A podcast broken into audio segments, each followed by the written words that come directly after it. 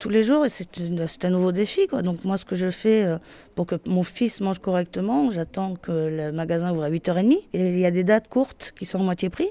Donc je, rafle toutes les dates courtes. Comme ça, ben, je, peux... Euh, moi, je peux me priver de manger, mais pas mon enfant. Je ne peux pas le mettre à l'aide de devoir. J'essaye de suivre avec lui, mais bon, ça va qu'il est qu'en sixième, mais quand ça va augmenter, ça va être compliqué.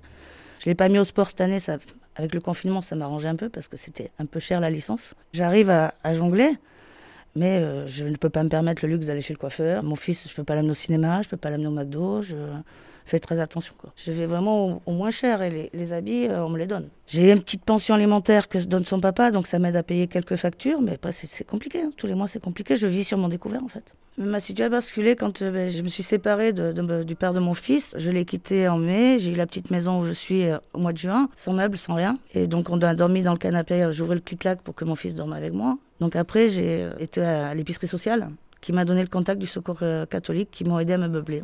On a l'impression de, devenir un petit peu un mendiant, quoi. Donc ça va, qu'ils sont, ils sont rassurants, ils sont vraiment très très gentils. Hein.